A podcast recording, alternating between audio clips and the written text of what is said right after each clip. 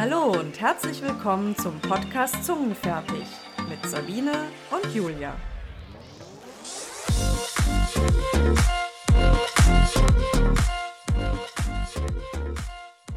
Und mit mir Biene. Und falls sich jetzt irgendwer fragt, wer ich eigentlich bin, man kennt mich natürlich, ganz klar und selbstverständlich aus meiner Zeit als Profi-Handballerin und äh, meinem Auftritt im südkoreanischen Fernsehen mit meinem Chor. Und ähm, ja, ich weiß gar nicht, woher man mich noch kennen könnte. Auf jeden Fall freue ich mich, bei Zungenfertig zu sein.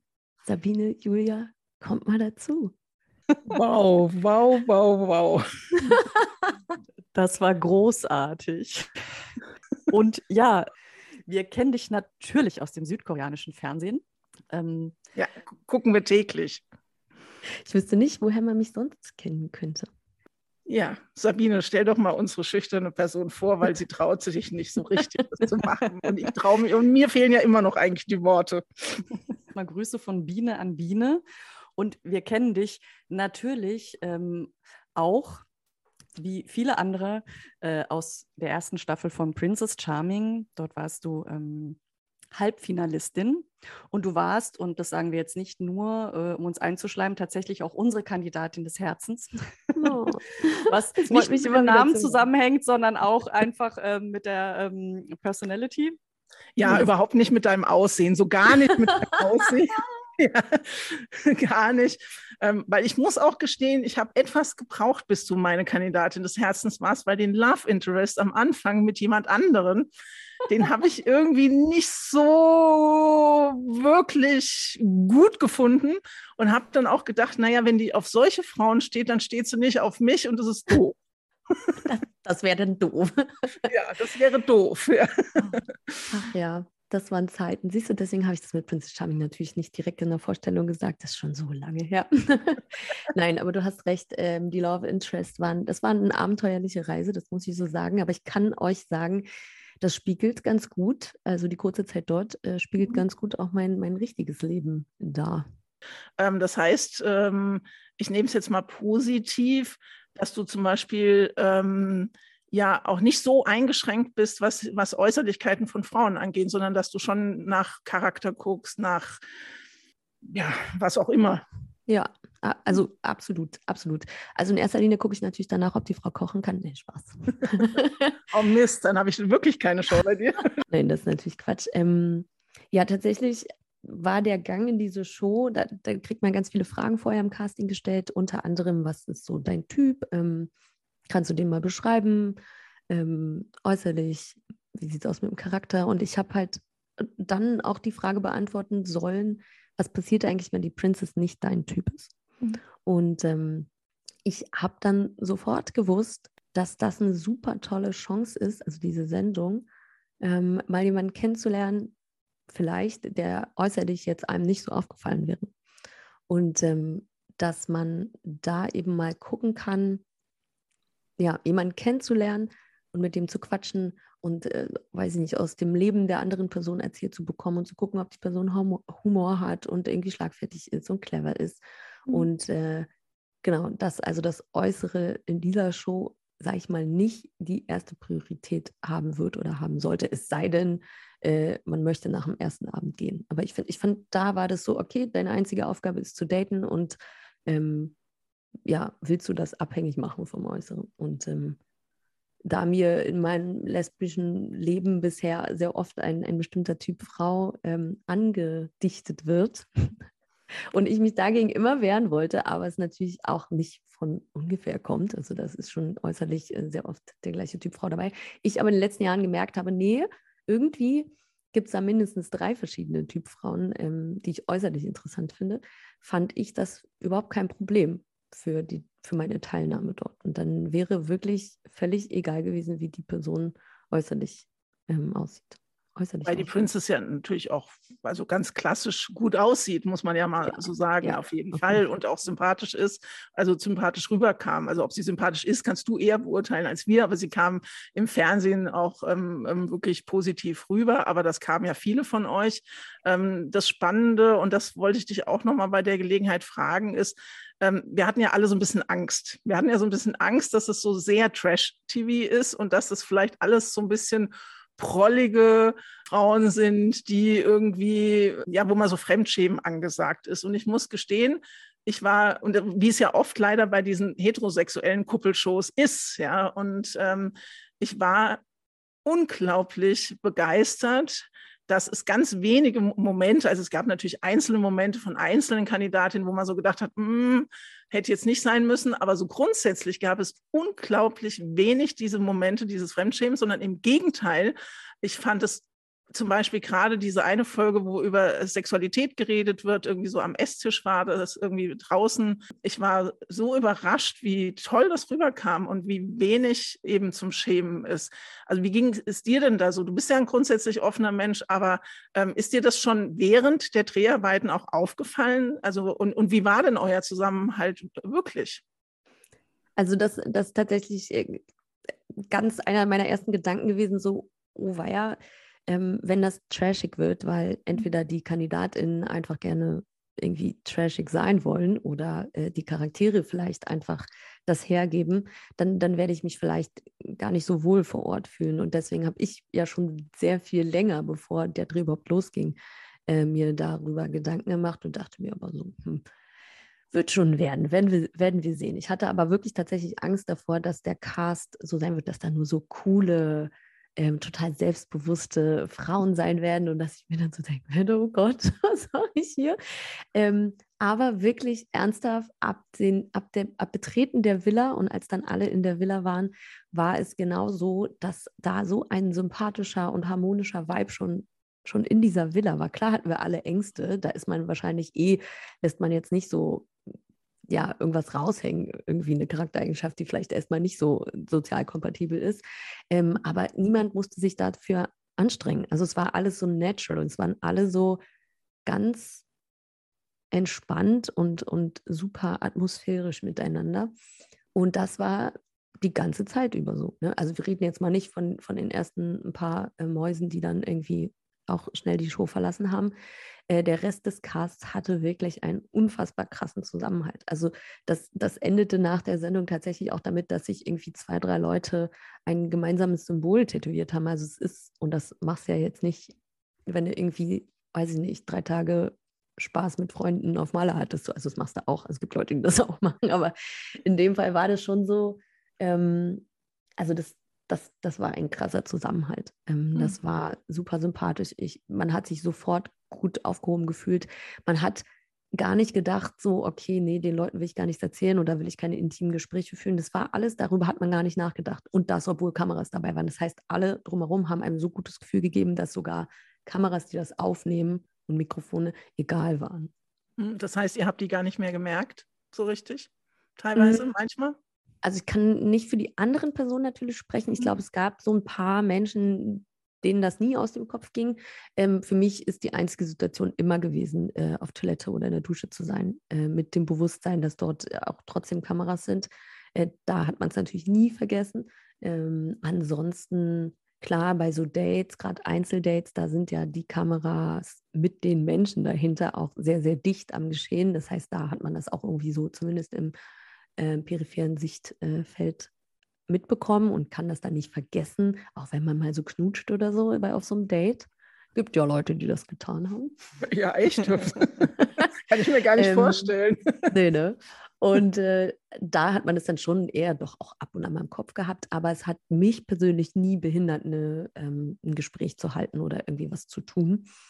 Äh, und in der Villa war das für mich echt schon so ein, man hat es nicht mitbekommen. Also Mhm. müsst ihr euch vorstellen, da sind natürlich keine Menschen mit Kameras, die da rumlaufen, weil die werden ja dann auch auf deinem Bild, sondern das sind halt wirklich so wie so kleine Mini-Ofos, die oben in der Decke hängen. Äh, das kriegst du halt irgendwann nicht mehr mit. Die können so 360 Grad filmen und ja, ob da nun eine Lampe hängt oder eine Kamera, das kriegst du gar nicht mit.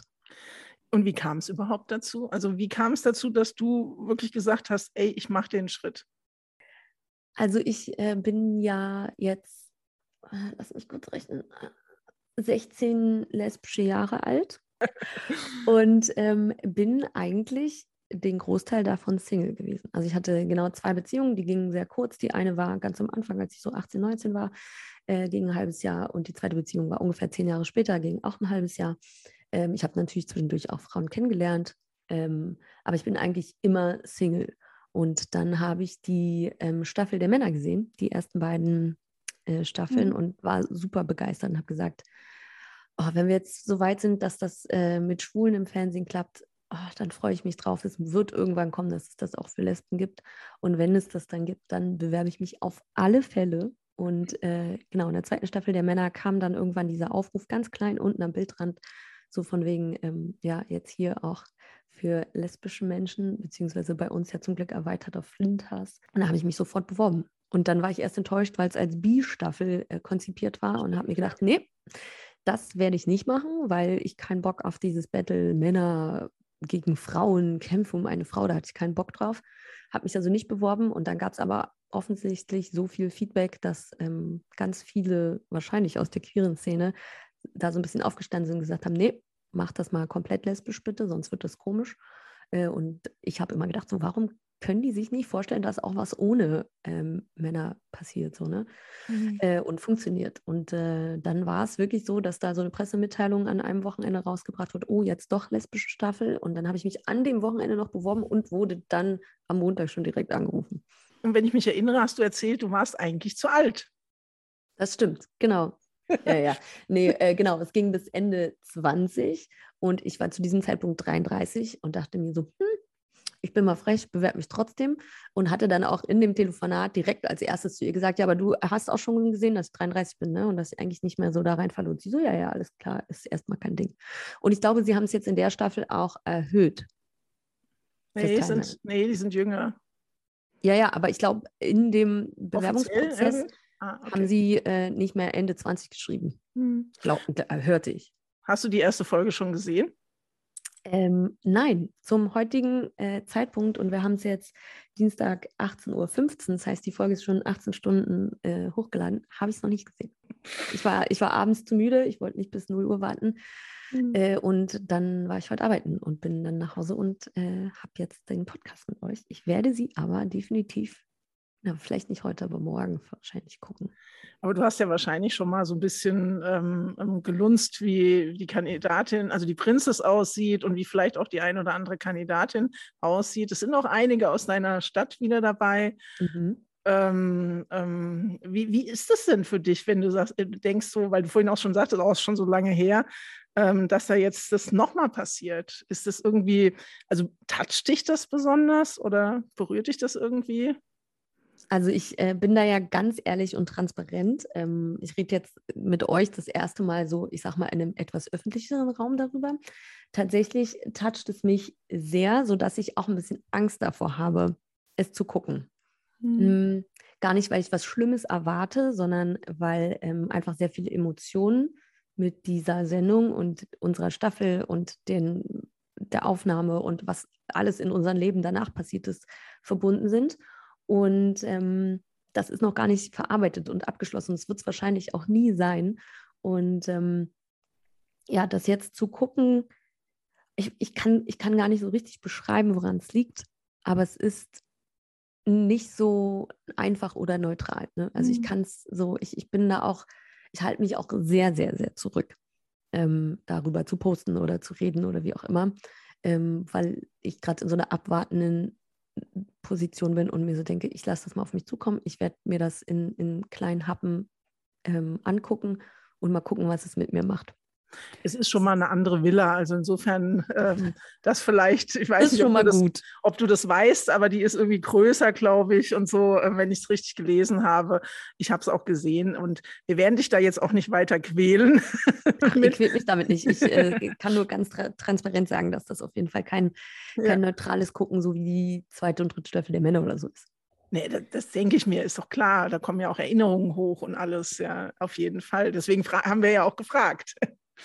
Ja. Ich kann mir auch vorstellen, dass es ja für dich tatsächlich auch was sehr persönlich Einmaliges war und auch die ganze Staffel als solche, weil es war das erste Mal, es war mhm. was ganz Besonderes, dass man das ja auch vielleicht gar nicht so leicht einfach, ich sage mir jetzt mal, wiederholen kann. Ne?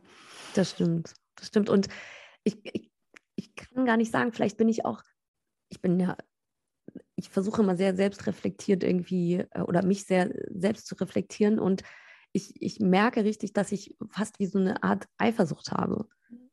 So, geil, die waren da in der Villa, geil, die haben das erlebt, die, dieses Abenteuer und diese Sonne und irgendwie dieses, also dieses überhaupt krasse Format, was ja einfach so toll ist mitzuerleben und was das so alles gemacht hat und so. Und am liebsten würde ich nochmal ein, ein komplettes Jahr zurückdrehen oder anderthalb Jahre fast mittlerweile ähm, und würde es alles nochmal machen. Und deswegen bin ich vielleicht sogar so ein bisschen eifersüchtig. Ähm, Weil du das gerade gesagt hast. Ähm, was es mit dir gemacht hat. Also wir haben dich ja jetzt auch in einem ganz anderen Kontext eigentlich dann kennengelernt, nämlich ähm, mehr so in dem Business-Kontext. Du warst mhm. ja ähm, bei uns in der Ladies Lounge zum ähm, Lesbian Visibility Day zu Gast, wo es eher ähm, um, um diese Fragen ging. Und was wir ja schon besonders spannend fanden, war, dass du, während du dort bei Princess Charming quasi irgendwie sehr öffentlich warst, ja. dass du an deinem Arbeitsplatz zum gleichen Zeitpunkt ähm, noch gar nicht geoutet warst. Ja. Wie, wie hat das für dich zusammengepasst und wie hat sich das dann auch entwickelt? Witzigerweise fiel es mir durch das auf Arbeit überhaupt nicht geoutet zu sein und dass das dann nie ein Thema war, also schon kleines Mini-Thema mal zwischendurch, aber so grundsätzlich meine Gedanken ähm, oder mein, mein queeres Leben so völlig neben meiner Arbeit gelaufen ist, fiel es mir wahrscheinlich sogar einfacher, äh, daran teilzunehmen und meinen Kopf gar nicht dabei zu haben, oh Gott, das könnten jetzt KollegInnen sehen. Also vielleicht, ähm, was jetzt nicht unbedingt positiv ist, aber für mich ist diese, mein queeres Leben so weit entfernt von meinem Arbeitsplatz damals und von meinem Arbeitgeber und von meinen KollegInnen, dass, das, dass diese Welten irgendwie auch nie zusammengefunden haben und deswegen in meinem Kopf auch nie ein Problem dargestellt hätten. Also ich bin schon fast davon ausgegangen, so wie es letztendlich, soweit ich zumindest bisher weiß, äh, auch gekommen ist, dass gar keiner meiner KollegInnen dieses Format mitbekommen hat oder gesehen hat und ähm, genau, diese Welten sich tatsächlich auch nicht äh, getroffen haben. Zumindest weiß ich nichts davon. Also es hat dich keiner angesprochen oder so? Nee, gar nicht. Also es ähm, kam, kam gar nichts. So, also mein, sogar mein, mein Chef hat gewusst, dass ich an einer Sendung teilnehme, ähm, wo ich ihm aber gesagt habe, es ist nicht, ich, ich mache nichts mit Frauenfußball und keine Moderation, weil darüber hatte ich ihm äh, zu Sachen, wo ich schon mal was gemacht habe, immer erzählt, was ich so mache, warum ich jetzt drei Wochen Urlaub brauche. Äh, in diesem Fall musste ich ja auch fast einen Monat Urlaub nehmen und habe gesagt, ach, ich nehme da an so einer Fernsehsendung teil ähm, und hat ihm aber nicht so richtig gesagt, worum es geht. Und ähm, der ist auch, der ist auch relativ jung noch gewesen, also dafür, dass er schon so eine hohe Position hat. Klar, ist ja auch ein Mann. Nee, Spaß. ähm, und, ähm, das ist leider kein Spaß. Ja. ich wollte ein bisschen provozieren. Ähm, und genau, und ich hätte schwören können, dass der das rausfindet, worum es geht. Und äh, vielleicht sogar mir bei Instagram folgt oder keine Ahnung, oder durch irgendwelche Umstände so. Aber nein, tatsächlich hat sich nie jemand gemeldet und ähm, also sind wir mal ganz ehrlich, irgendwer, der schon mal mit mir arbeitstechnisch zu tun hatte, wird safe, spätestens als diese Sendung bei Vox ausgestrahlt wurde, mich da irgendwo gesehen haben. Aber no, keiner hat es keiner gesehen, also zumindest nicht mit mir gesprochen. Oder es hat niemand reagiert. Ja, mhm. wahrscheinlich so. Oder vielleicht gibt es auch Leute, die es nicht cool fanden und dann erst recht nicht mit mir reden. Ja, wobei ich das sowieso das Interessante finde. Also ich kenne Lesben, die haben noch nie Princess Charming gesehen und ich kenne Heteros, wo ich völlig vom Stuhl falle, weil sie Princess Charming kennen. Also es ist schon ähm, manchmal ganz seltsam. Da fällt mir jetzt gerade ein, dass wir dich eigentlich gar nicht so richtig äh, vorgestellt haben. Zu dem Zeitpunkt hast du noch als Ingenieurin gearbeitet. Ne? Ähm, inzwischen hast du dich auch so ein bisschen ähm, dann tatsächlich auch beruflich verändert äh, hin zu, ähm, ja, ich sag mal, Recruiting und Social Media Managerin, zur Moderatorin. Mhm. Ähm, aber du warst ja damals dann in so auch so einem ganz klassischen Bereich, sage ich jetzt mal. Ähm, weil du gesagt hast, du trennst das so. Wir sind ja so ein bisschen auch unterwegs, dass wir immer mehr vermitteln wollen, dass es wichtig ist, dass man eben auch am Arbeitsplatz geoutet ist und, und auch für eine offene Arbeitswelt uns einsetzen, weil das eben wichtig ist. Ähm, hatte das Gründe? Hast du dich nicht getraut? Hattest du tatsächlich auch Angst vielleicht vor Diskriminierung? Also tatsächlich ähm, gab es, also habe ich so eine tollen Projekte, die ihr macht und entwickelt und unterstützt, die habe ich einfach nicht gesehen oder gefunden oder danach gesucht oder wie auch immer, weil, äh, also nicht, hat gar keinen Grund. Ähm, deswegen, ich finde es so, so toll, was ihr da macht und wofür ihr da in euren ähm, Berufen einsteht und auch natürlich weit außerhalb dem, was ihr jetzt beruflich macht und wofür ihr euch einsetzt.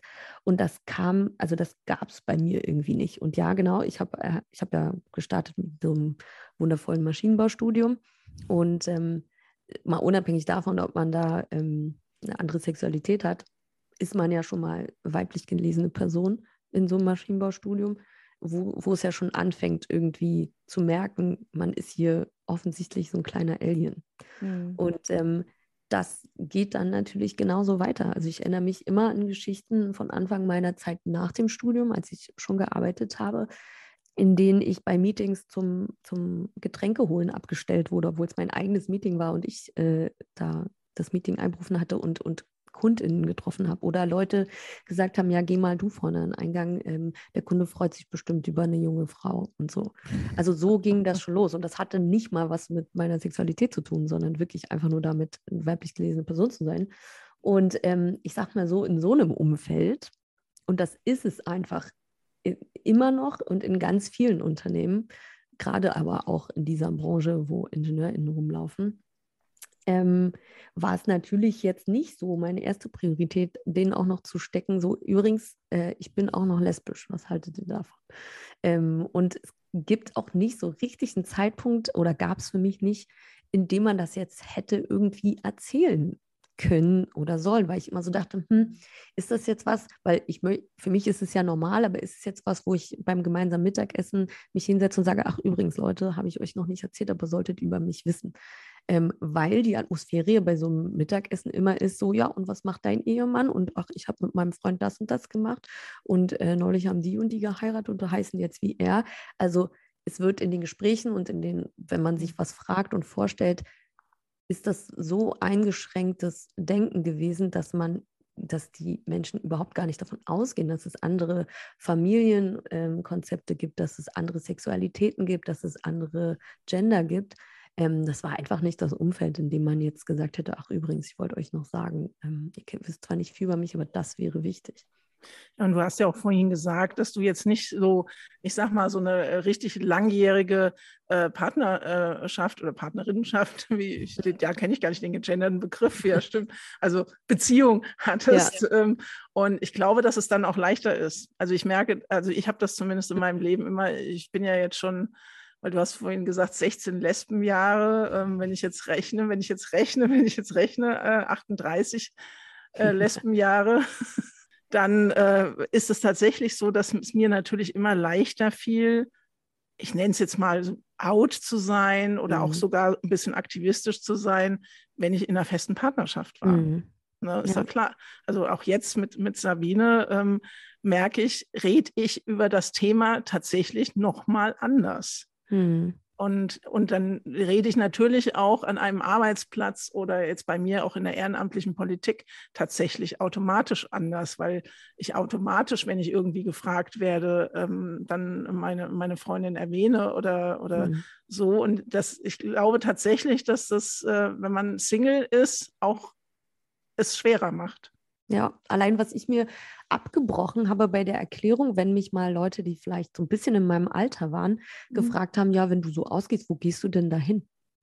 ja, äh, also ich gehe so auf Partys, so Frauenpartys und dann war immer so die Vorstellung, ja, werden da Frauen bevorzugt reingelassen oder kommen die kostenlos rein oder so. Und zwar mhm. so, äh, wie erkläre ich das jetzt? Also ich habe dann natürlich auch ab und gesagt, nie, da gehen nur Frauen hin und dann denkt man immer so, okay, jetzt fällt bestimmt gleich der Groschen, aber nein. Und das ist also, ne, alles, was nicht dann, wo man sagt, so meine Freundin habe ich besucht oder ich war mit meiner Freundin im Urlaub, ähm, das hat dann immer so viel Erklärung drumherum. Das, das wurde so ganz wohlstellig, über sowas zu reden.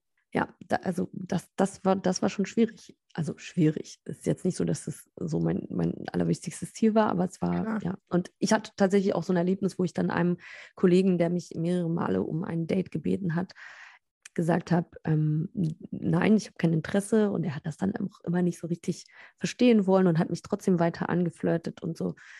Und irgendwie dachte ich mir so, okay, jetzt ist der richtige Zeitpunkt, jetzt kann ich es mal so nebenbei fallen lassen. Ähm, und hat so gedacht, okay, dann wird es vielleicht auch aufhören mit der Flirterei. Hm, falsch gedacht. Gegenteil, ne? So, und das hat mich eigentlich nur wieder einen Schritt zurückgebracht. Okay. Das hat mich eigentlich eher dazu gebracht, ähm, das einfach nicht zu sagen, weil ich eben diese Erfahrung in dem Moment gemacht habe, dass er dann noch ähm, mehr interessiert war und dann auch plötzlich irgendwelche intimen Fragen stellen wollte, so dass er das ja, also wie, wie kann man sich denn das vorstellen und bla bla bla. Und dann denke ich mir so, nee, also dann werde ich es wohl halt auch lassen, einfach darüber zu reden. So, weil die erste Erfahrung war schon so scheiße. Hm. Umso spannender, dass du dann in ein Format gehst, wo du nicht einfach nur flirtest, sondern wo ihr ja auch sehr intime Gespräche geführt habt und sehr offene. ja, und ihr, ihr wisst ja, es ist alles zusammengeschnitten. Also äh, ja, wir haben da noch ganz äh, viel mehr und andere Dinge besprochen. Und äh, mehr konnten sie dann vielleicht gar nicht mehr so reinschneiden wir waren wirklich außerordentlich offen und das war für mich auch eine Überraschung. Also nicht von mir selbst eigentlich, sondern so, dass da alle so in diesem Vibe mitgeschwungen haben. Aber ich glaube, dass das kommt dann auch daher, weil wir alle wahrscheinlich ähnliche Situationen in unserem Leben durchgemacht haben, als weiblich gelesener Mensch in der Gesellschaft, genau. dann auch noch als ähm, vielleicht Person mit anderem Gender und dann auch noch als der Großteil homosexuell äh, oder überhaupt irgendeine Sexualität, die nicht hetero ist, ähm, da werden wir alle unsere Erfahrungen haben, im Kopf haben und irgendwie in unserem Rucksack haben. Und ähm, deshalb wahrscheinlich so offen und frei miteinander reden können, weil man einfach durch die gleichen Sachen gegangen ist und weil äh, man merkt, ähm, wo die Bedürfnisse liegen und die Bedenken und die Themen, die man hat. Und das war jetzt einfach so eine Wohlfühlrunde, weil alle anderen in dieser Runde eh gleiche Erfahrungen gemacht haben und deswegen auch die gleichen Themen haben, über die sie reden wollen und über die sie laut werden wollen. Und ähm, ja, ich glaube, das war, das ist der Grund, weil wir alle so die in unserem Leben wahrscheinlich in ähnlichen Situationen waren und deswegen so offen reden konnten, weil wir wussten, die Person, mit der ich gerade rede oder die zehn Personen, mit denen ich gerade rede, verstehen komplett, was ich sage, ohne dass ich es erkläre, ohne dass doofe Fragen kommen und äh, man sich so gegenseitig einfach auch fast ohne Worte verstanden hat und dann auch froh war, dass man aber ganz viele Worte loswerden konnte. Das heißt aber auch, habt ihr schon währenddessen auch im Prinzip gemerkt, dass ihr unheimlich starke politische Botschaften sozusagen, also ich sag mal, für die Community äh, ähm, äh, rüberbringt. Also war also nebenbei, wo ihr auch sehr persönlich und sehr intim und sehr flirty äh, drauf wart, aber auf der anderen Seite war es ja auch hochpolitisch. Ich meine, nicht umsonst habt ihr den äh, Deutschen Fernsehpreis gewonnen. Ähm, hat man das da schon gemerkt, wenn, wenn ihr diese Gespräche hattet, dass ihr so dachtet, dass das wird so rüberkommen? Also ich spreche jetzt mal für mich, ich bin absolut nicht davon ausgegangen, dass wir solche Gespräche führen. Also weil ich wirklich auch natürlich immer mit dem Gedanken hingegangen okay, wir sind hier bei RTL, das ist eine Dating-Show, äh, die hat noch nie einen politischen Anspruch gehabt. Ja. Ähm, und im Nachhinein, als wir dann gesehen haben, so die einzelnen Vorstellungen in, in der ersten ähm, Sendung, also von uns als Einzelperson, da hat man ja wohl gesehen, das haben wir aber erst im Nachhinein gesehen, ähm, dass alle nicht als erste Priorität gesagt, ja, ich bin hier, um die große Liebe zu finden, sondern alle erstmal einen Spruch auf den Lippen hatten, ich will zeigen das. Ich will, dass alle wissen, dass das und das normal ist. Ich will, stehe für die und die Gruppe. Also es sind alle dorthin gegangen und das war ja auch neben, okay, wir wollen halt schon flirten und Sommer und äh, jemanden kennenlernen, weil wir Single sind, ist ganz, ganz klar mindestens die andere Hälfte unserer ähm, Motivation dorthin zu gehen gewesen, dass man irgendwie was Politisches beiträgt, also einfach für Sichtbarkeit sorgt. Und ähm, dann in den Gesprächen in der Villa ähm, haben wir das, da war das auch so natural und so mh, hm, nicht so, okay, wir nehmen uns jetzt vor, wir reden jetzt übers Gendern oder wir reden jetzt über ähm, weiß ich nicht, Vulven oder so, sondern es war, es kam einfach so komplett natürlich. Und dadurch, dass man sich da so wohl gefühlt hat, haben wir dann gemerkt, okay, wir sind, haben alle den gleichen Vibe. Also wir sind alle so, wir haben die gleichen Ideen und Ansichten und wollen irgendwie gleich politisch sein, auch wenn wir unterschiedliche Themen jetzt, sage ich mal, als unsere Spezialgebiete sehen. Ähm, aber so der, das gemeinsame ähm, ja, zur Sichtbarkeit beitragen und irgendwie ja, Frauen auch zu empowern und Flinters zu empowern, das war uns allen so ein natürliches inneres Bedürfnis. Und das habt ihr auch gemacht. ja, man hat ja auch das Gefühl, dass sich das jetzt ähm, auch fortsetzt. Also man mhm. hat das Gefühl, ihr seid tatsächlich so zumindest teilweise auch noch weiterhin eine eingeschworene Gemeinschaft. Und natürlich nehmt ihr sozusagen den Auftrag, den ihr da irgendwie euch freiwillig gesucht habt, auch mhm. so ein mhm. bisschen mit. Ähm, ist das so?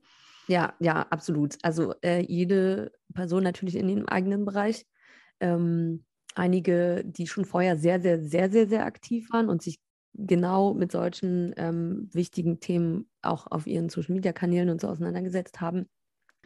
Und andere, die jetzt gemerkt haben, okay, krass, Leute hören mir zu, wenn ich was erzähle oder finden das richtig, was ich sage oder fühlen sich unterstützt oder ähm, wachsen daran an dem, was, was wir so gezeigt oder gemacht haben oder wie wir uns auf Social Media präsentieren oder wie wir mit Menschen reden. Und das ja, bestärkt uns schon im Einzelnen und dann macht halt jede äh, in ihrem Bereich weiter. Und ähm, also wenn sie das möchte, wir sind ja alle trotzdem noch auch, haben alle unsere Jobs und ähm, ja, das ist schon, also mich hat das auf jeden Fall sehr empowert, weiterzumachen. Und ich würde mich immer gar nicht so als politisch einschätzen. Ähm, also dieses Wort Politik, da fühle ich mich zu wenig gebildet mhm. und zu wenig, ähm, ja, tatsächlich zu wenig gebildet einfach auch. Ähm, aber zumindest vielleicht aktivistisch. Mhm. Ja, das, das würde, glaube ich, besser passen. Und ähm, ja, es macht auch Spaß einfach. Und man kriegt so viel Bestätigung, damit meine ich nicht so, äh, ihr seid so toll, dass ihr das macht, sondern eher Bestätigung von, weiß ich nicht, ganz, ganz jungen Menschen, die äh, noch ihr Gender finden, die ihre Sexualität finden, die sich als weibliche, weiblich gelesene Person oder Frau in der Gesellschaft äh, irgendwie noch nicht gefunden haben oder übersehen fühlen. Und dann kriegen wir Nachrichten oder werden angesprochen von Leuten, die einfach ja, sagen so, ey, was ihr gemacht habt, hat mir voll geholfen in meinem Leben. Und das, das ist einfach das krasseste Feedback und bringt uns alle dazu, ähm, ja, da weiterzumachen. Ist aber natürlich auch eine Verantwortung in gewisser Weise, das ist klar. Ähm, aber das wirkt sich doch bestimmt auch auf dein Privatleben aus irgendwie. Also was hat sich denn verändert, abgesehen davon, dass dich alle erkennen und du wahrscheinlich auch schon eine gewisse Fanbase hast? Ja, also es hat sich ganz, ganz viel verändert. Ähm, Natürlich das ganze Jahr jetzt oder das letzte Jahr war natürlich super wild. Ja, wir waren alle viel unterwegs. Wir haben im Zuge von Pride-Veranstaltungen Events äh, wurden wir mal eingeladen oder haben an Podcast teilgenommen und so. Ähm, das ist natürlich, das wird natürlich bei uns allen wieder abflachen, ganz klar. Also bei mir hoffentlich nicht, weil das soll ja auch in Zukunft mein Job äh, sein werden und bleiben. Tatsächlich, äh, das, das mit dem Erkennen in der Öffentlichkeit finde ich immer noch verrückt. Mhm. Ähm, Natürlich ist es jetzt, wo es schon, ja, wo man jetzt hier in Berlin einfach über die Straße läuft, Berlin ist so groß und es gibt so viele Menschen, da ist die Wahrscheinlichkeit, dass man so erkannt wird, jetzt nicht so hoch. Ja, ich meine, wir wollen mal auf dem Boden bleiben. Wir sind wahrscheinlich eher in der queeren Bubble, äh, mhm. werden wir eher erkannt. Wenn man natürlich auf queere äh, Events geht, dann, dann ist das schon so. Äh, und ich finde es immer verrückt. Und das hat sich vor allen Dingen, also das mit diesem Erkanntwerden, hat bei mir verändert, dass ich mich noch beobachteter fühle. Äh, aber ist ja auch klar, also, weil ich habe so das Gefühl, so, wenn ich jetzt in der Nase bohren würde, dann würden da noch drei Leute mehr hingucken als früher. äh, also das macht es auf jeden Fall, das ist auf jeden Fall verrückt. Nach wie vor finde ich es auch immer noch verrückt, wenn Leute mich erkennen. Datingleben hat sich auf jeden Fall verändert und das Witzige ist, ich bin die Einzige, die immer gesagt hat, Leute, warum sollte sich unser Datingleben verändern? Das bleibt doch alles so, wie es ist. Und davon war ich wirklich überzeugt. Ich dachte mir so, ja gut, jetzt haben wir an so einer Sendung teilgenommen, ist da gar kein Ding. Aber warum sollte sich das verändern? Ja, äh, äh, im Endergebnis ist es so, dass ich jetzt fast die Einzige bin, die noch Single ist. Und oh. ähm, dass sich für alle, ich glaube für viele, ähm, das Datingleben schon verändert hat. Für mich kann ich auf jeden Fall sagen, dass ich äh, sehr, sehr, sehr, sehr, sehr vorsichtig bin, mhm. dass ich mir auch mittlerweile gesagt oder mittlerweile eigentlich schon die ganze Zeit gesagt habe, okay, ich werde niemanden daten, der mich durch Princess Charming kennt. Also selbst wenn Personen dann sagen, nee, ich kenne dich gar nicht und ich habe es gar nicht gesehen, dann glaube ich es halt auch nicht. Ne? Also nicht, weil ich denke, oh Gott, alle haben mich gesehen, aber ich bin halt so vorsichtig, dass ich halt einfach kaum was glaube.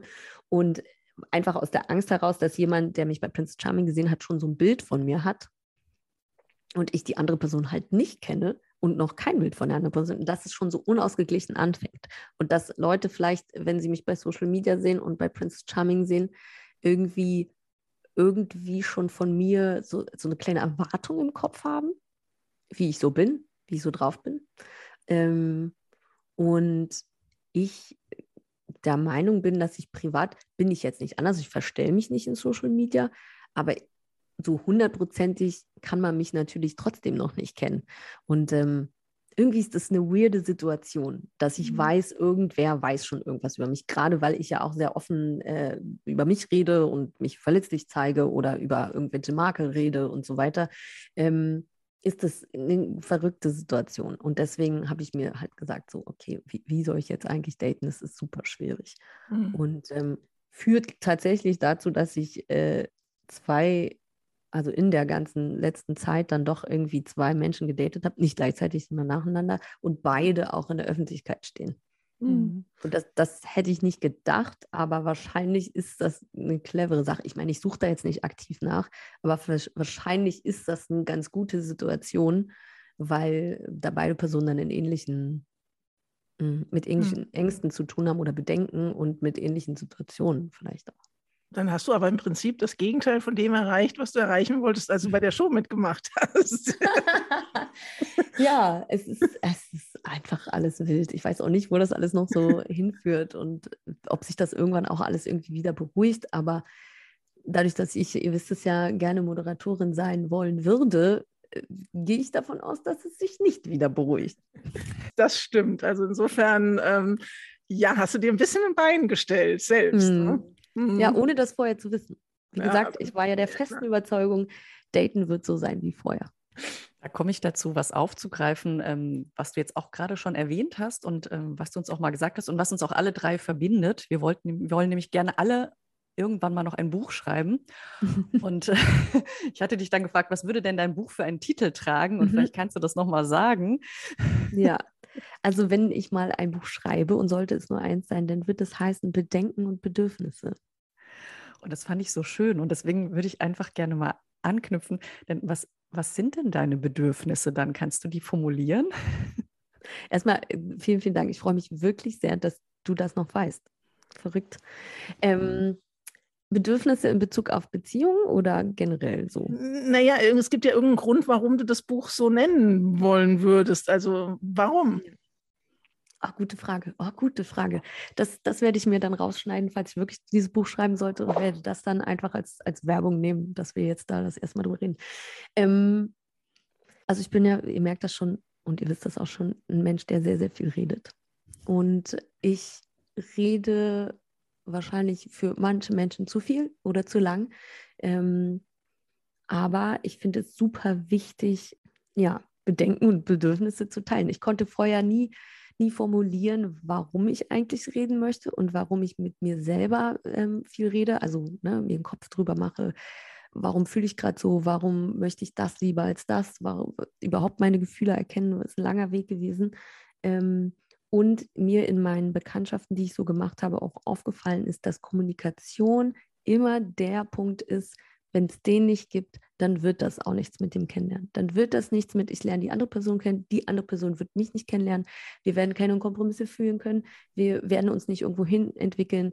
Es wird einfach nicht funktionieren. Und ich weiß aber auch, wie schwer es ist zu kommunizieren. Aus den verschiedensten Gründen. Man möchte Leute nicht verletzen. Ähm, man ist sich selber gar nicht bewusst, was man möchte, was man nicht möchte und weiß gar nicht, warum man jetzt so denkt und fühlt und traut sich auch oft Sachen nicht zu sagen, weil man vielleicht denkt, ist nicht normal und was denkt die andere Person über mich. Man macht sich auch sehr oft einen Kopf darüber, wenn man Sachen nicht erfragt. Zum Beispiel macht man sich sehr oft einen Kopf darüber, oh Gott, die andere Person, was denkt die jetzt gerade? Und was, wenn die das so und so schreibt, was meint die damit? Und man hat dann vielleicht so drei Vorstellungen oder Überlegungen und, und versucht immer schon vorherzusagen, was die andere Person denkt und fühlt. Ähm, und von diesen drei sind es wahrscheinlich gar keine, sondern es können ja noch tausend andere sein. Und das ist ein es hat oft damit zu tun, kommunizieren zu können und wirklich reden zu können, in, ob das jetzt Freundschaft oder Kennenlernen oder Beziehung oder Familie ist oder mit einer Therapeutin. Ähm, hat das natürlich oft damit zu tun, dass man selber noch gar nicht weiß. Ne? Und natürlich auch dazu, dass wir es alle irgendwie nicht so richtig gelernt haben zu kommunizieren, sondern einfach, also ich weiß nicht, wie es euch geht, euch geht, aber ich bin auch so aufgewachsen, dass man möglichst nicht auffällt, dass man immer sehr höflich ist. Ähm, ja, und möglichst normal und angepasst ist. Also Biene, du bist doch meine Tochter, weil ähm, und ich glaube, Sabine geht es auch so, so wie sie äh, gerade lächelt und vor sich hin strahlt. Also für alle, die uns ja jetzt leider nur hören können, ja. wir haben ähm, rege genickt die ganze Zeit bei allem, was du gesagt hast, ja. weil wir das total gut nachvollziehen können und weil wir beide, glaube ich, genau das eben jetzt gerade erfahren, dass wir sagen, unsere Beziehung baut gerade darauf auf, nämlich auf der Kommunikation miteinander. Ja. Also mhm. ähm, ich bin oh, echt, du hast mich sehr berührt damit, was, wie du das gesagt hast. Ja. Ich, ich finde es toll. Toll, dass du so, so reflektiert bist. Und da nehme ich genau jetzt den Gegensatz zu dem, wenn man jemanden, und da hast du recht, in so einer Show sieht, kratzt man ja, egal wie offen ihr da gesprochen habt, trotzdem mhm. ja nur an so einer Oberfläche. Mhm. Und das ist was ganz anderes als das, was du jetzt sagst. Ähm, aber ich möchte trotzdem nochmal, dass du sozusagen mit den Bedürfnissen ähm, mhm. vielleicht nochmal sagst. Also mit den Bedenken, das habe ich jetzt verstanden, warum das Buch vielleicht so heißen könnte. Mhm. Aber was, warum Bedenken und Bedürfnisse? Ja, also ich habe äh, natürlich vorher diese beiden Worte gar nicht so in meinem mhm. Leben so gehabt, also beziehungsweise nicht so bewusst mhm. und wollte halt, klar, in Kommunikation geht es eher auch oft also übersetzt war es irgendwie so ein bisschen Ängste und Wünsche teilen. Mhm. Und ich finde, das sind aber beides schon so negativ und positiv konnotierte Worte. Und also bei Angst habe ich immer ein negatives Gefühl und bei Wünsche ist immer so, ja, das ist positiv. Und deswegen habe ich irgendwann gemerkt, so, es sind Bedenken und Bedürfnisse. Die Worte haben für mich nicht so einen krassen Effekt erstmal. Also die sind so mhm. neutraler. Und ähm, Genau, wenn wir jetzt also übersetzen Bedürfnisse mit Wünschen erstmal, mhm. ähm, dann ist das natürlich auch ein wichtiger Punkt. Ne? Es geht natürlich nicht darum, immer zu sagen, ich habe vor, davor Angst und davor Angst und ich, ich mache mir Kopf darüber und mein Gefühl ist gerade negativ, sondern es geht auch darum zu äußern, ähm, was man sich wünscht, wie man gerne eine Beziehung führen möchte oder ja, wie, was man gerne, wie man gerne schläft oder wie man gerne, wie man sich die Zukunft vorstellt oder wie man gerne seinen Beruf sich vorstellt. Und ähm, jetzt mal bezogen auf, auf Beziehungen ist es halt super wichtig, auch das zu teilen, bevor man vielleicht ähm, Ängste bekommt oder unsicher ist mit sich selber. Ist es natürlich viel einfacher zu sagen, pass auf, ähm, mein Bedürfnis ist das und das. Also für mich zum Beispiel, mein Bedürfnis ist, dass ich äh, bei einem Kennenlernen oder bei einer Beziehung auch gerne trotzdem noch alleine weggehe. Und es gibt Menschen, die haben damit kein Problem. Es gibt Menschen, die sagen, die haben damit kein Problem, haben aber noch nicht so richtig in sich reingehört und haben vielleicht Bedenken, dass ich, wenn ich alleine weggehe, zum Beispiel nach anderen Frauen schaue. Und es gibt Menschen, die haben da gar keine Bedenken und sagen so, ja, alles klar, gut, okay. Und ähm, es ist halt super wichtig, finde ich, und hat irgendwie auch was sehr Positives zu sagen, pass auf, ähm, wir lernen uns ja gerade kennen und ich kann dir sagen, mein Bedürfnis ist gerade das und das oder mein Bedürfnis generell ist das. Unabhängig von, von bisher meinem Datingleben, aber im letzten Jahr habe ich ein ziemlich doofe, doofes Erlebnis gehabt und deswegen habe ich mir so ab Anfang des Jahres äh, ging es mir echt nicht gut, habe ich mir so gedacht, okay, wenn ich jetzt jemanden kennenlerne, dann möchte ich, dass das jemand ist, der so richtig Bock hat, mich kennenzulernen und der da was für tut. Und ich will irgendwie mal ähm, merken, dass die Person, die mich gerade kennenlernt, nicht noch drei andere kennenlernt, sondern mhm. einfach wirklich mich als Person kennenlernen will und irgendwie sagt, Biene, du bist voll toll und ich will jetzt irgendwie mich da mal auch so ein bisschen mit dir beschäftigen. So. Ne? Und das sind irgendwie gerade meine Bedürfnisse. Und ihr merkt schon, wie vorsichtig ich das mhm. formuliere, weil ich so denke, es klingt super arrogant. Ich will, dass sich jetzt mal jemand um mich kümmert nein, oder mal ein bisschen nein. anstrengend oder so, weil wer bin ich, dass das, ne? Nein, nein, und, überhaupt nicht. Finde ich also nicht. Also dann kann ich dir mal sagen, als äh, mhm. ich Julia kennengelernt habe, ähm, das werden wir jetzt auch mal ein bisschen privat. hat, sie so, hat sie so ein bisschen gesagt, irgendwie, ja, hat sie immer so ein bisschen das Gefühl, dass sie es nicht wert ist, geliebt zu werden. Mhm. Und dann habe ich geguckt und habe gesagt, ja, irgendwie ist es bei mir genau anders. Ich denke immer, ich bin doch eigentlich ganz okay und warum ja. liebt mich denn eigentlich niemand? Voll gut. Ja.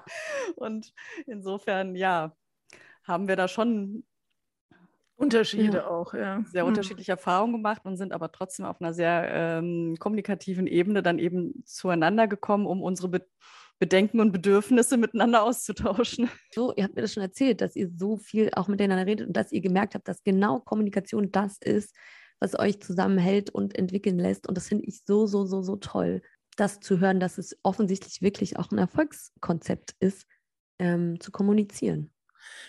Kommunikation ist das Allerwichtigste und ich habe das, ich stelle das immer wieder fest und ich meine, ich habe ja jetzt, da ich ja so viele Lesbenjahre hinter mir habe, auch schon die ein oder andere Frau kennengelernt, so ist es nicht. Und wenn irgendwo irgendwas nicht gut war oder nicht gut gelaufen ist, dann meistens wegen mangelnder Kommunikation. Das mhm. ist schon richtig. Ich sage immer so scherzhaft, Sabine und ich, wenn wir irgendeinen Haken feststellen oder irgendwas äh, so ein bisschen komisch ist mal oder quer sitzt, dann reden wir so lange drüber, bis wir es totgequatscht haben. und dann ist es weg und dann ist wieder alles gut. und, und ich, ich, glaube halt, es ist auch nicht immer einfach. Ne? Ich meine, nee. wir drei sind jetzt offensichtlich Menschen, ihr, weil ihr einen Podcast habt, erstmal nur, erstmal auch miteinander viel redet, aber auch einen Podcast habt. Offensichtlich ja. sind wir also Menschen, die gerne reden. Und ich genau. kann, es gibt auch Menschen, die reden einfach nicht gerne. Mhm. Und das hat dann nichts damit zu tun, dass es irgendwie müssen die das halt lernen zu reden. Das gibt Menschen, das ist auch völlig in Ordnung, die wollen einfach nicht so viel reden und die ähm, machen viel mit sich selbst aus. Und das ist auch völlig in Ordnung. Aber da gibt es dann vielleicht andere Wege, außer reden, Dinge zu kommunizieren. Mhm. Da muss man halt nur den Weg finden, wie man das kommuniziert. Und ein bisschen reden ist äh, da ja garantiert auch mit dabei. Ähm, aber man kann ja auch anders Bedürfnisse ähm, kommunizieren. Äh, auf die verschiedensten Art und Weisen. Ja. Und ähm, das wird halt aber immer der Key to Success sein, das Bedenken und Bedürfnisse zu kommunizieren, auch wenn es schwerfällt, auch wenn man vielleicht nicht viel reden kann und möchte, ähm, irgendwie darzustellen. Und genau, ich, ich bin halt, ich, ich beschäftige mich ja sowieso eben, wie gesagt, viel mit Kommunikation und Reden und mit meiner Selbstreflexion. Und es wird auch nie ein Ende haben, mich da selber kennenzulernen. Aber ich habe halt eben gemerkt, seit Anfang des Jahres, dass ich dieses, dass ich gerade Bedürfnisse in meinem Kopf mhm. habe oder in meinem Herzen habe. Und als ich das gemerkt habe, dass ich das als Bedürfnis gerade richtig formulieren kann, hat mich das noch mehr darin bestätigt, dass dieses Bedenken und Bedürfnisse einfach so ein essentielles Ding ist. Und dass es für mich momentan genauso nur beschrieben werden kann mit diesen beiden Worten. Ja, super. Also, wie gesagt, wir zitieren dich ständig. Also, ähm, das hat uns äh, sehr beeindruckt, als du uns die zwei Worte gesagt hast. Sonst hätten wir es jetzt ja auch nicht angesprochen. Ähm, aber ich kann dir trotzdem auch nochmal bestätigen, es ist eben nicht arrogant zu sagen, ey, ich möchte gerne, ähm, dass jemand wirklich an mir interessiert ist. Ja, weil. Mhm. Äh, also ich meine, wozu hast du eine Beziehung oder eine Liebe, also gerade eine Liebesbeziehung, wenn du das Gefühl hast, der Mensch ist nicht wirklich nur an mir interessiert? Also es gibt ja so Leute, die können auch meinetwegen gerne in, also ich habe auch nichts gegen, wie heißt es, polyamoröse mhm. Beziehungen oder sonst irgendwas. Mag ja alles sein, aber für mich wäre das eben nicht das Modell oder es ist auch schwierig, wenn du so ein heiteres Bedürfnisraten bei deinem Gegenüber machen musst. Das kann ich immer auch nicht leiden, ja. Mhm. Und wenn du dann auch noch daneben liegst, wirst du auch noch beschimpft, so ungefähr, weil oh, wir verstehen uns doch so gut. Du musst doch wissen, was ich denke. Ja. Und ich so, nee, wenn du es nicht sagst, muss ich es nicht unbedingt wissen. Ja, aber doch, weil wir lieben uns doch so. Und dann sage ich, nee, du bist trotzdem ein anderer Mensch, ja. Und wenn man irgendeine Sache, zum Beispiel Polyamorie, Amorie, Amorie, oh Gott, ähm, ja wenn man eben selber für sich erkannt hat, das ist es für einen nicht und man möchte die Person irgendwie trotzdem gerne kennenlernen und, und denkt sich so, ja, das kriegen wir schon irgendwie hin, mhm. ähm, ist es eben häufig so, wenn dann beide einfach ihre Bedürfnisse kommuniziert haben, dass es vielleicht dann auch am Ende eben nicht klappt, weil die Bedürfnisse beide hm, sehr präsent sind, eine hohe Priorität haben und dann vielleicht, äh, wenn das auf Dauer nicht gestillt wird, dann funktioniert es halt nicht. Aber dann ist es einfach schöner, ähm, das kommuniziert zu haben und beide haben sich über ihre Bedürfnisse ausgetauscht. Äh, und ich habe das Gefühl, dann läuft sowas auch ruhiger ab. Und dann kann man sich aber vielleicht, da kann man das Kennenlernen super entspannt beenden, weil man einfach merkt, okay, das, das hat sich jetzt einfach nicht, nicht getroffen und da finden wir vielleicht auch keinen Kompromissweg dahin. Und dann ist das in Ordnung. Aber dann ist das besser, als äh, man hat nie drüber geredet oder hat sich eher immer so aus Angst oder irgendwelchen Emotionen Vorwürfe gemacht oder gesagt oder irgendwie Unverständnis vermittelt. Das ist einfach nicht so der schöne Weg. Und dann sind wahrscheinlich die beteiligten Personen am Ende eher verletzt und haben, haben das Kennenlernen in, in einer negativen Erinnerung. Ja, und das muss es vielleicht gar nicht sein. Das ist traurig. Und traurig, also mhm. traurig sein ist natürlich komplett legitim. Aber dann ist es nicht böse aufeinander sein oder irgendwie anders. Puh, jetzt sind wir bei ganz schön ernsten Themen gelandet. also ich kann, ich kann das noch mit was Positivem beenden. Ich habe ja. neulich meine Bedürfnisse geäußert.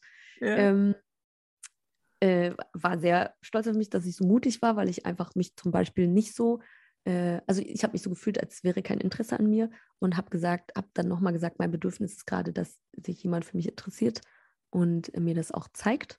Ich hm. brauche das einfach gerade sehr, sehr aktiv. Ähm, und ich habe das geäußert, hatte natürlich trotzdem vorher Angst, das zu äußern, gerade weil ich die Person noch gar nicht lange kenne. Und ähm, dann haben wir zwei Stunden lang telefoniert und es war ein wundervolles Gespräch. Äh, die andere Person hat mir auch ihre Bedürfnisse ähm, und auch so ja, über sich einfach was erzählt. Mhm. Ähm, und seitdem ist es ähm, wirklich mh, mm, schön. Und ich fühle mich gesehen und wir werden gucken. Das heißt ja doch lange nichts, ja. Aber es war, es ist einfach sehr, sehr positiv gewesen, dass ich dieses Bedürfnis geäußert habe. Und ich habe es, es ist so easy, es auch mit dem Wort Bedürfnis einzuleiten.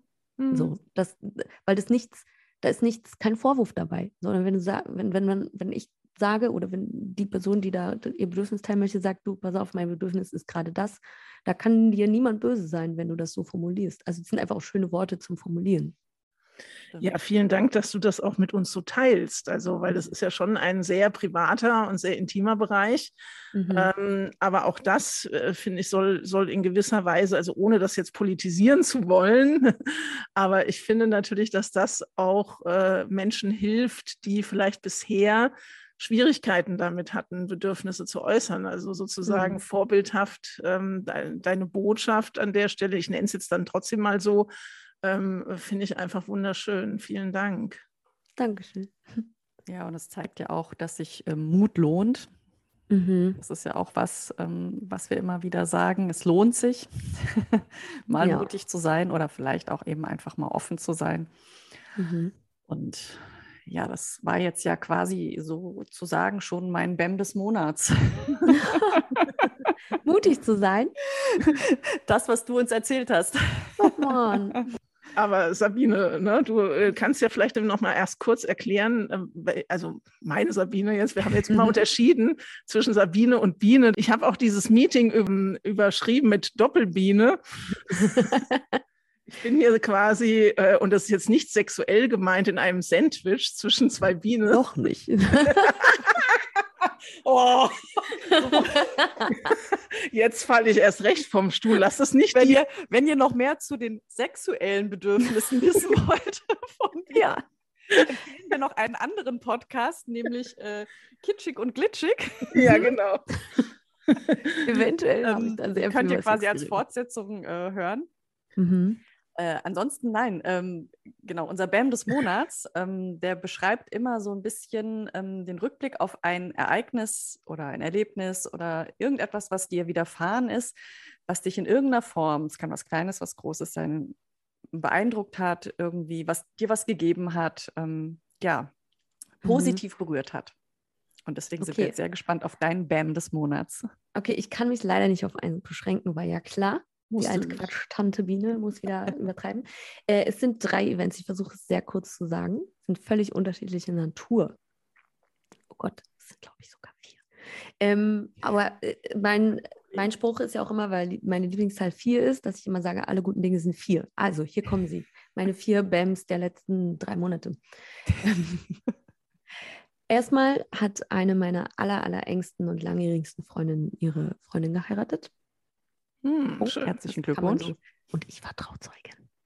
Uh. Ähm, dann äh, war es natürlich dieses Event, von dem du, Julia, immer sprichst. Was war das denn für ein Event? Hm?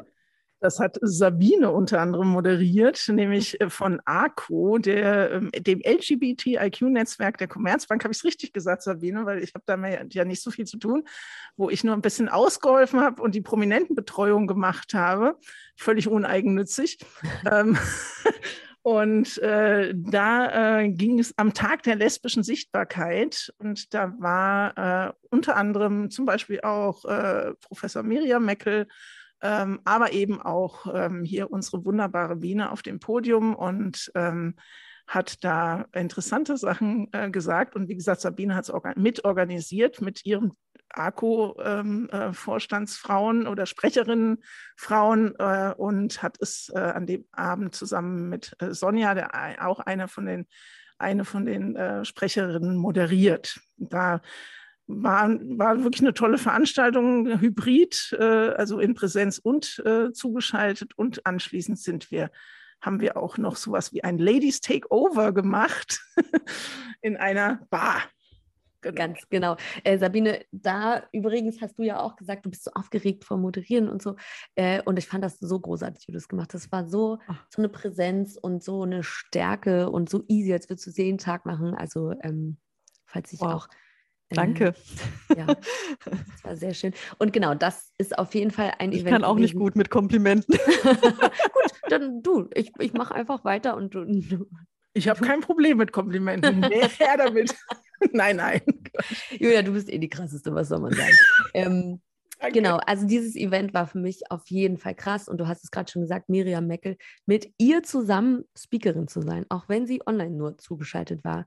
Ich ähm, war sehr abgelenkt das ist wirklich krass. Also für mich ist die krasseste Ehre gewesen, äh, da neben ihr sozusagen auf der Liste der Speakerin zu sein. Das war einfach heftig.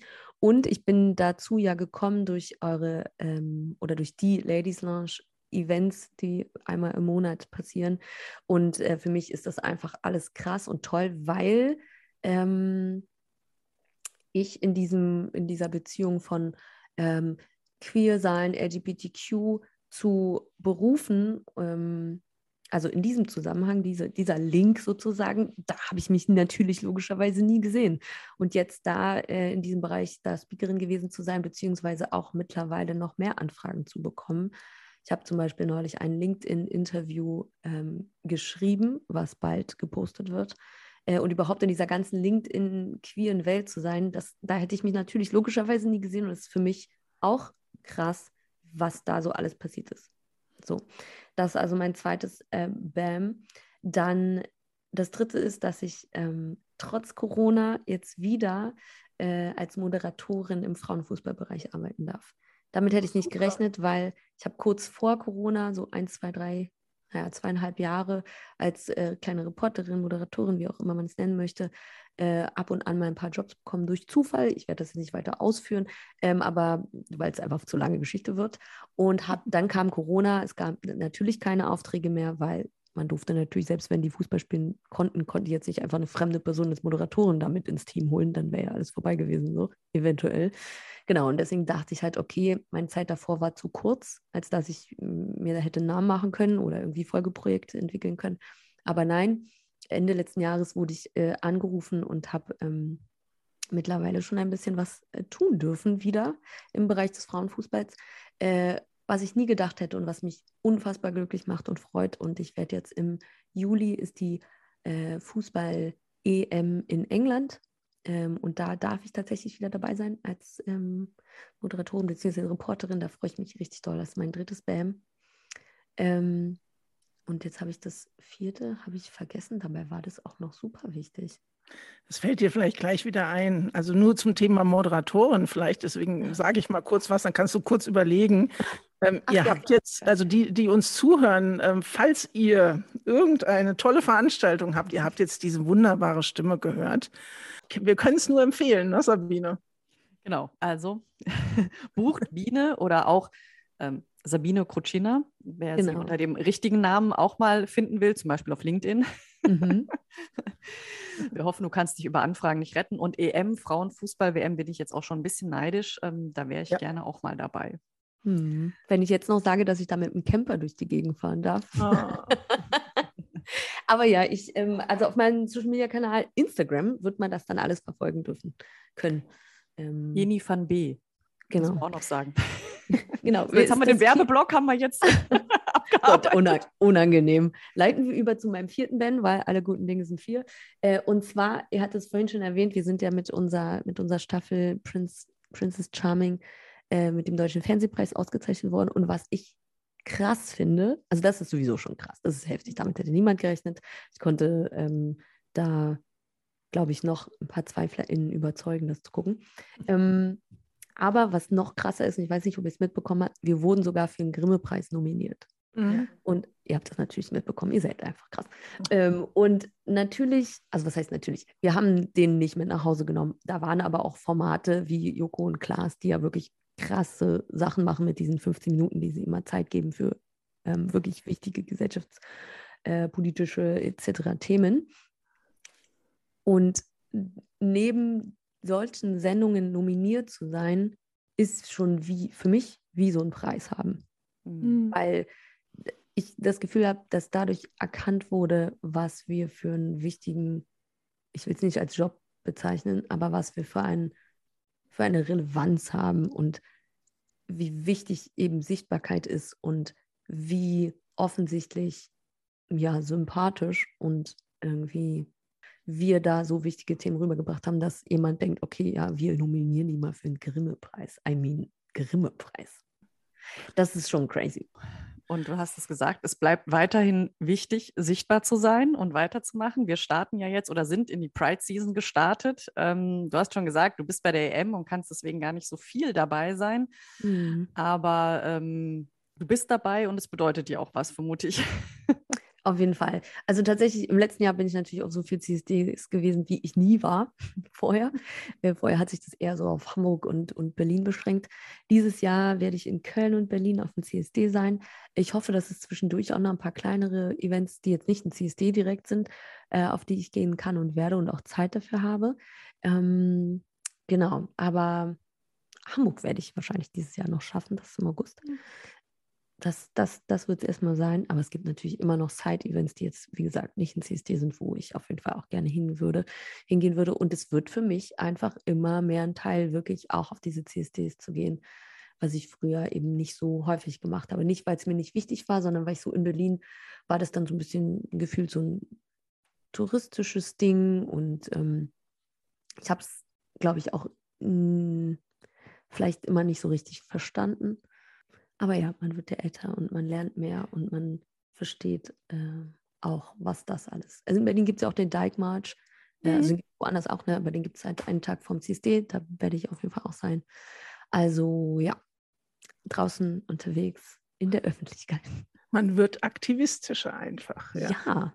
ja. Ich würde sagen, wir sehen uns. Ja, also bitte drum. Ja, also ich denke mal, in Berlin, haben wir gute Chancen. Ja. Bei, ich weiß nicht, gefühlt äh, wie viele Millionen Menschen, aber mal gucken. Das, äh, also ich werde auf dem äh, Nix ähm, Truck sein. Das ist so, ne, Nix ist so eine Kosmetikmarke. Da werde ja. ich drauf sein. Also wenn ihr den seht, dann. Du hast ja gemerkt, wir können wirklich alle möglichen Themen streifen. Mir fallen noch so viele ein. Ähm, ähm, vielleicht musst komm du einfach nochmal zu euch. Ich lade mich hier gerade selber ein. Ich komme einfach nochmal zu euch. Ist gar kein Problem. Super. Wir nehmen dich beim Wort. Ja, gerne. Es war wundervoll, dich hier zu haben. Vielen, vielen herzlichen Dank. Es hat großen Spaß gemacht und wir freuen uns auf alles, was wir von dir noch sehen und hören. Ja, ich, ich kann es nur so zurückgeben. Ich äh, habe mich sehr gefreut, dass ihr mich eingeladen habt, bei euch im Podcast zu sein. Äh, ich möchte auch nochmal betonen, dass ich zungenfertig einen der tollsten Namen eines äh, queeren Podcasts oder generell Podcasts finde. ähm, und auch danke für das, was ihr alles macht. Ich glaube ja, eigentlich insgeheim seid ihr viel aktiver als ich und tut was für Sichtbarkeit und ähm, die, queere, die queeren Menschen. Also vielen, vielen, vielen Dank dafür auch. Und auch an alle anderen Menschen, die vielleicht Dinge nicht in der Öffentlichkeit machen, aber trotzdem sehr aktivistisch sind und für das Gute einstehen.